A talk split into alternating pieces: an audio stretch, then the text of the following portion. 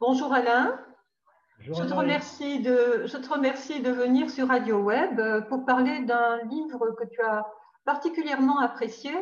Et il s'agit d'un récit d'Éric Deluca, euh, Impossible, qui a paru en 2019. Alors, je crois qu'Éric Deluca est peut-être un des écrivains italiens euh, qu'on connaît le mieux en France. C'est vrai qu'il parle, entre autres langues, parfaitement le français.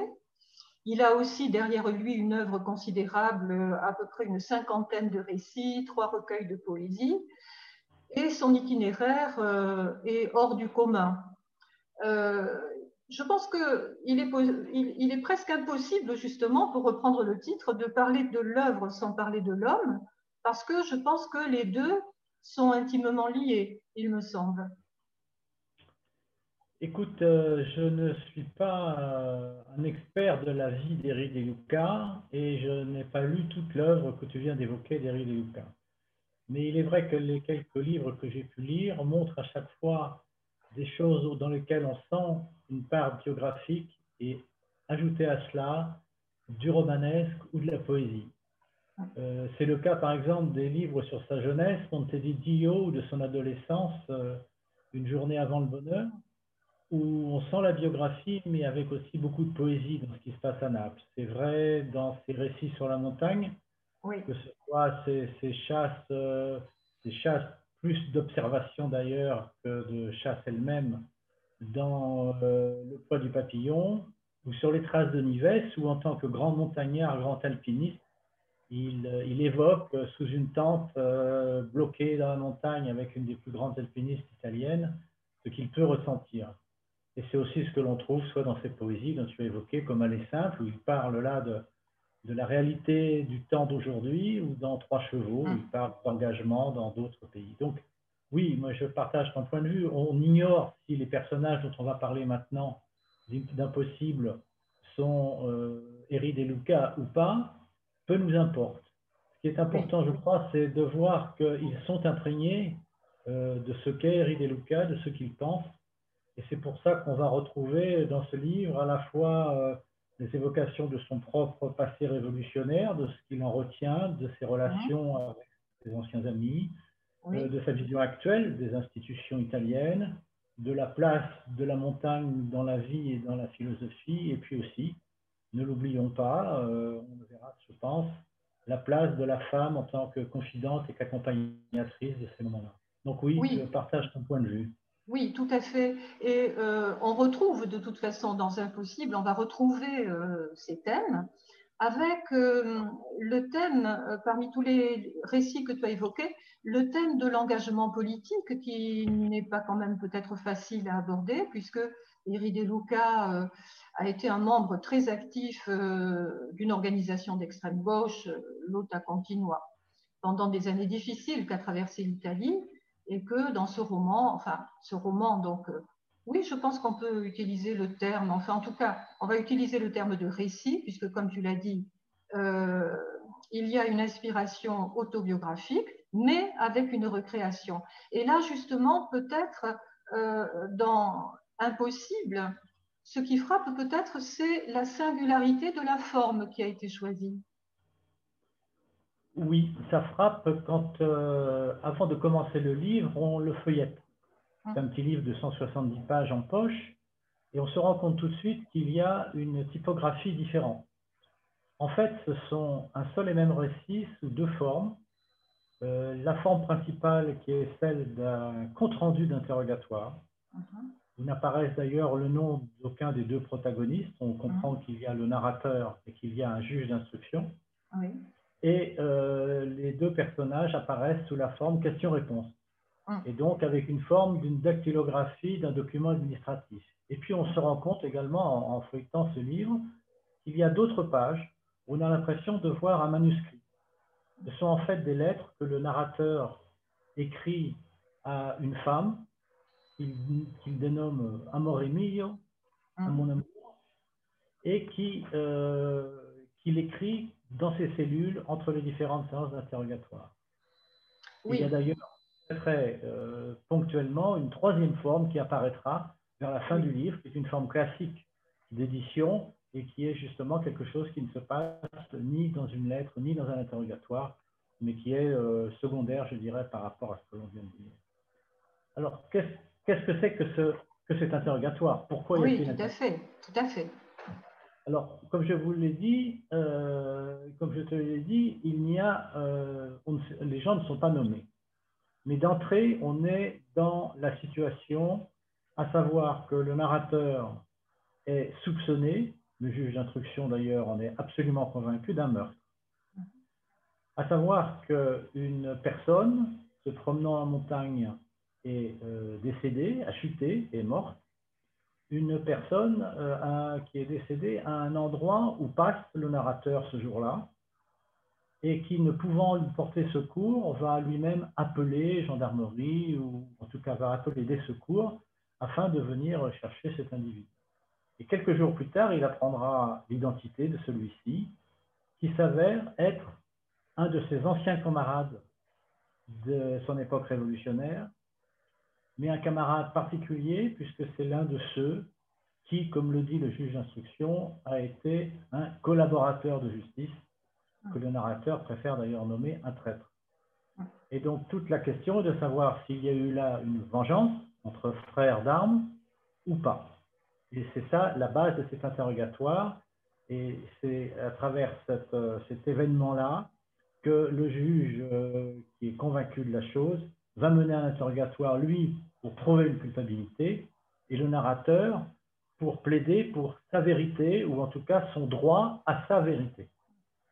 Tout à fait. Donc, euh, on a vraiment un récit euh, qui là renvoie euh, au passé politique et à l'engagement d'Éric de Luca, mais dans l'actualité présente. On peut dire que si le narrateur n'est pas Éric de Luca à la lettre, c'est un homme qui a sensiblement son âge, qui a à peu près 70 ans, et donc qui est amené, euh, qui est amené euh, par l'intermédiaire de cet interrogatoire à euh, revenir effectivement, bon, d'abord sur cette affaire, peut-être sur ses engagements passés.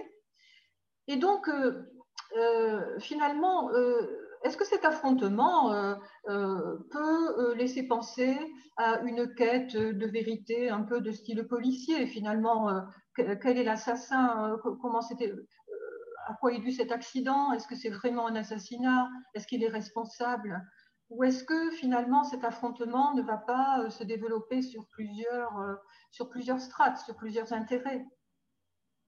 Tu as parlé de vérité, tu as dit que finalement au cours de, ce, de cet échange, chacun était sur sa vérité. Oui, et, le lecteur sera sur sa fin, puisque euh, on ne saura pas quelle est la, la réelle euh, vérité, qu'est-ce qui s'est effectivement passé?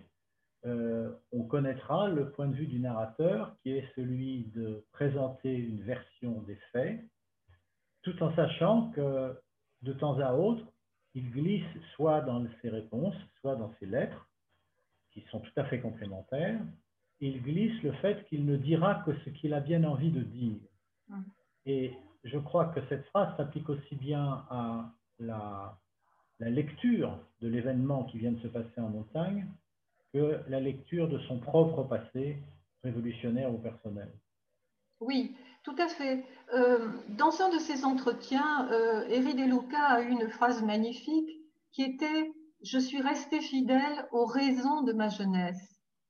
Euh, est-ce qu'on pourrait appliquer justement cette déclaration à l'attitude finalement de, ce prévenu qui refuse d'être un repenti dans tous les sens du terme, repenti au sens d'un collaborateur de la justice, euh, même si dans la situation, dans la situation qu'il vit, il ne s'agit pas de donner le nom euh, de, complice. Mais en tout cas, refus de collaboration et refus peut-être aussi euh, de se repentir sur une période importante de sa vie passée, donc cette période révolutionnaire. Oui, je crois que le narrateur, et bon, Eric Deluca très probablement, a une position très ferme euh, de, refuser de collaborer avec l'institution judiciaire et les institutions d'une manière générale. En ce sens, euh, il veut être ferme euh, dans sa défense du moment tout autant que dans sa défense de sa propre histoire, auquel il refuse euh, au juge le droit de s'insérer, d'essayer de comprendre. Comme il, euh, comme il le dit, comme il l'écrit, enfin, comme il est écrit plutôt, parce que ce n'est pas lui qui écrit, mais dans le compte-rendu de l'interrogatoire, euh, il, ne, il ne veut pas que le juge, il ne veut pas, et surtout, il pense que le juge ne pourra jamais comprendre les choses. Que, comme il le dit souvent, à mon époque, Hum. il y a de ce point de vue-là, je crois, dans le roman aussi quelque chose, enfin dans le récit plutôt quelque hum. chose d'important, c'est de bien situer qu'on a affaire à un homme de 70 ans à peu près. Oui. Et en face, on a affaire à un jeune Tout à fait. Tout à fait. Qui essaye de comprendre une histoire du moment présent hum. et dont le narrateur est persuadé qu'il ne pourra jamais comprendre l'histoire du temps passé, de, de l'époque, entre guillemets. Tout à fait. Donc, euh, je tombais par hasard sur une petite notice consacrée à Eri de Luca euh, et qui faisait le, partage entre ce qu'on appelait l'œuvre de fiction et l'œuvre de réflexion. Euh, tu seras d'accord avec moi pour dire que ce partage n'est pas très pertinent, n'est pas très adapté justement à cette fiction qui, sans arrêt, nous met à un degré de réflexion profond. Euh, sur l'action, sur la relation au passé, sur l'inscription que l'on peut avoir dans sa propre époque. Oui, je, partage ce point de vue, d'autant plus que le narrateur lui-même profite de cette situation incongrue d'accusé pour euh, faire un retour et, mener sa propre réflexion sur son passé. comme, Il, comme il le dit euh, dans, ses lettres, puisque là on comprend mieux son attitude, il se laisse gagner par la parole, mm. il se laisse parler, euh, il se rend compte qu'il s'exprime devant un magistrat sans se rendre compte que c'est un magistrat. En fait, il parle parce qu'il a mm. besoin de parler, il a besoin de s'exprimer, et que ces années révolutionnaires qu'il ne nie pas du tout, qu'il assume, euh, restent encore des années sur lesquelles il doit lui-même euh, faire son chemin et sa réflexion. Oui, tout à fait. Donc, euh, il ne faudrait pas effectivement que les auditeurs aient l'image d'un doctrinaire enfermé dans une posture euh, politique sur laquelle il ne revient pas.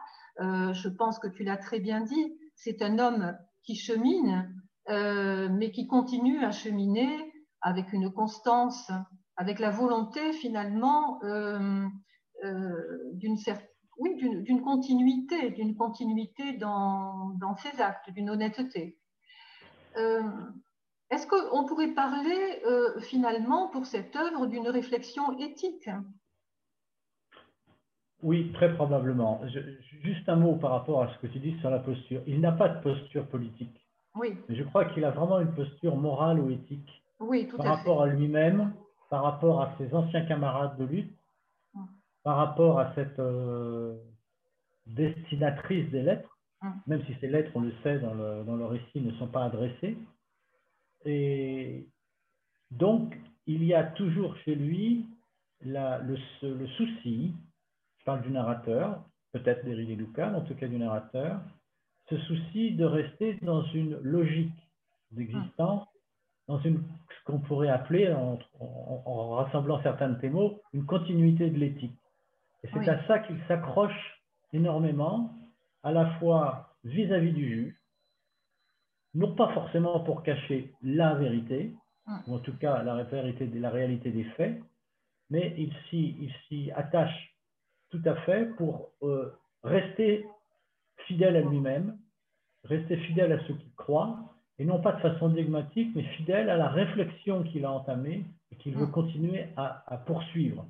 Euh, il ne doit pas y avoir de fin à ceci. Et il est intéressant de voir d'ailleurs que le, récit se termine par une, une, scène de montagne qu'il rapporte à, son, à Amorimillo à la, fin du, à la fin du récit. Et les derniers mots du livre sont Je voulais continuer. Et je crois que cette notion de continuité et d'éthique parcourt tout l'ouvrage mm. et en fait habite profondément le narrateur. Tout à fait. Alors, il y aurait évidemment bien d'autres choses à dire. On pourrait aussi euh, évoquer cette correspondance, mais notre temps est un peu rapide, mais vous aurez plaisir à le découvrir par la lecture. Mais je pense qu'on ne peut pas euh, passer sur le poète qu'est De Luca Alors évidemment, poésie évoque tout de suite le poème euh, formel, le poème versifié. C'est vrai que Eri De Luca euh, a pratiqué le, genre poétique dans des recueils magnifiques. Tu parlais de ce recueil magnifique Aller simple sur les migrants. Euh, mais alors, est-ce qu'on ne retrouve pas le poète dans ce récit, dans l'attention extrême accordée aux mots? Oui, bien évidemment dans l'attention accordée aux mots, mais aussi dans le style.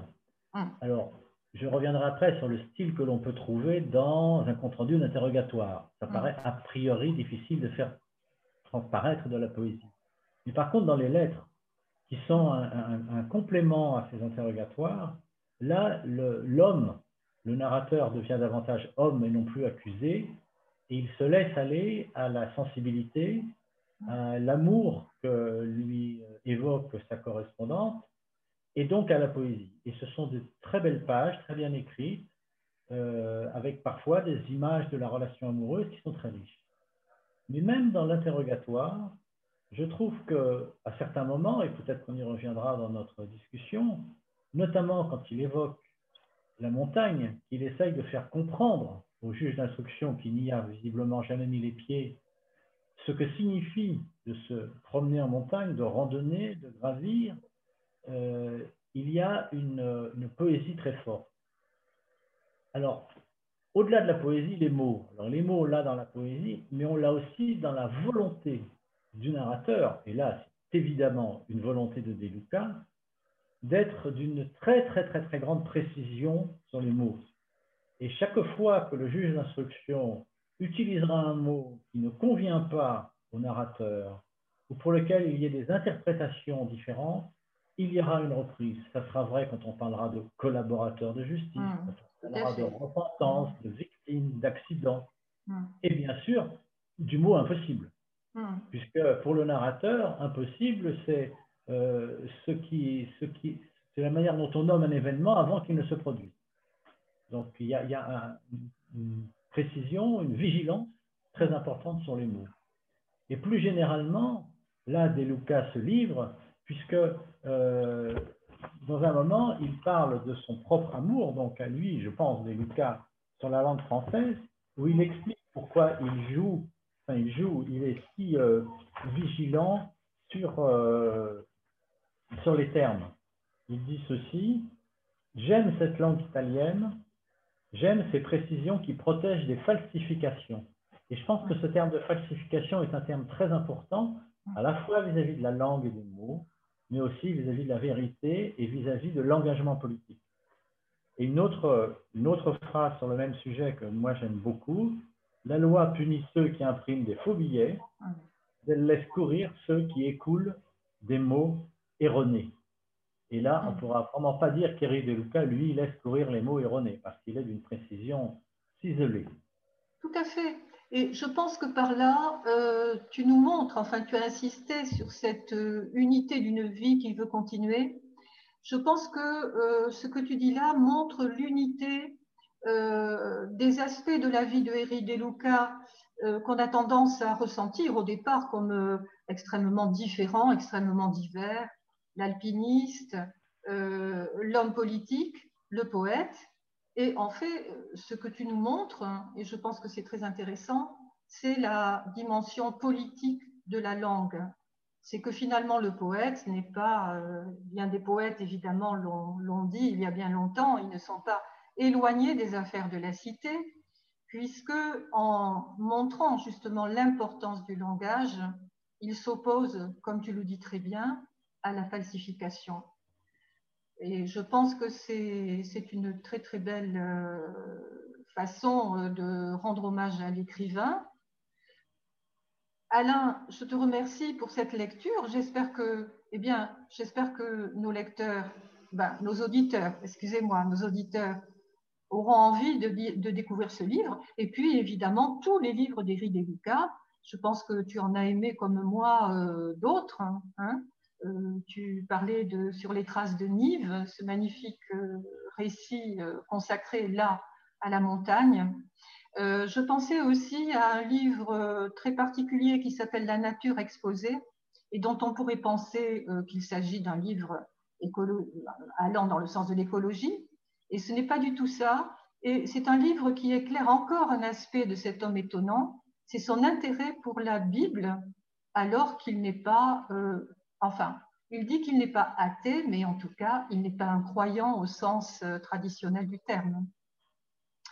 Donc, je pense qu'on ne. Oui, tu veux peut-être euh, ajouter quelque chose à ce je, sujet? Je, partage ton espoir que notre conversation incitera un nombre des auditeurs à, à se tourner d'abord vers ce livre et sur les autres d'Éric de Lucas, mais peut-être aussi à bien comprendre, parce que je trouve qu'il le fait magnifiquement dans ce livre, euh, ce que peut représenter la montagne et la ah. complémentarité pour lui. Tu citais l'action politique, la poésie, l'écriture.